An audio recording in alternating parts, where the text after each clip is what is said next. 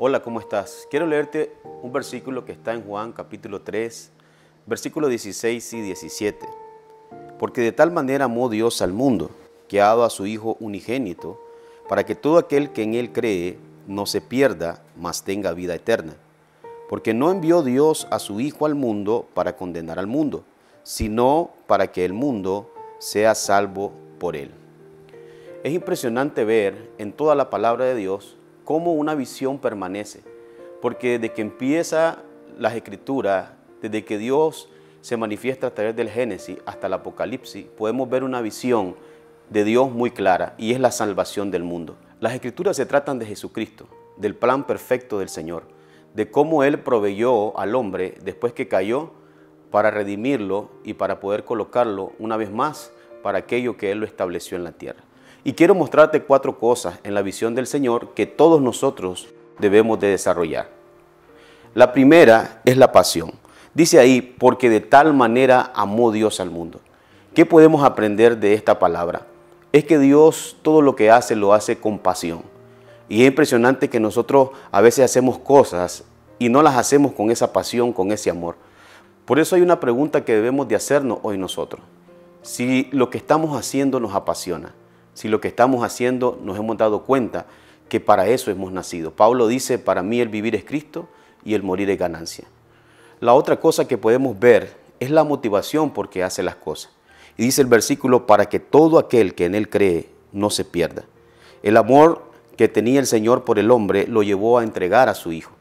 Y esa es una motivación verdadera, es una motivación pura, una motivación por el cual nace de una esencia que es el amor. Todos nosotros hacemos cosas por motivaciones, pero que nuestras motivaciones sean correctas, para no corromper la visión del Señor, para no corromper aquello que hacemos con algo que ya es nuestro. Cada día nosotros tenemos que revisarnos con qué motivación hacemos las cosas. La otra cosa que podemos ver es que hay una dirección clara.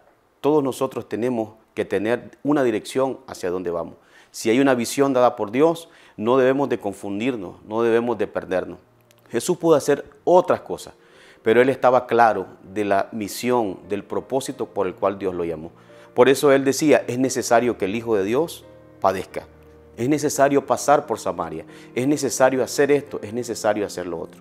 Cuando usted y yo tenemos una dirección clara, las tomas de decisiones van a ser más efectivas y más sencillas, porque no va a haber nada que nos distraiga nosotros debemos de buscar esa dirección que está dentro de esa visión que Dios nos ha dado. Y lo último que podemos ver es el propósito, porque dice, porque no envió Dios a su Hijo al mundo para condenar al mundo, sino para que el mundo sea salvo por él. ¿Qué es propósito? Es aquello por lo cual una cosa o alguien es creado, y en este caso Jesús fue enviado. Cuando nosotros estamos claros del propósito, no hay nada que nos pueda confundir y conocemos el diseño, conocemos la asignación y aquello por lo cual Dios nos envió. Jesús fue alguien que mantuvo y sostuvo en su corazón, en su mente y en su vida la claridad de ese propósito. Eso lo podemos ver en las escrituras porque había claridad de propósito en él.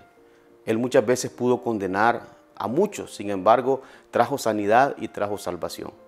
Es algo que usted y yo necesitamos desarrollar, conocer esa visión de Dios, en la cual hay un propósito, hay una motivación y una pasión. Y una vez que entendemos eso, nuestra dirección va a ser muy clara en esta tierra. Espero que esta palabra haya bendecido tu vida en este día. Que Dios te bendiga.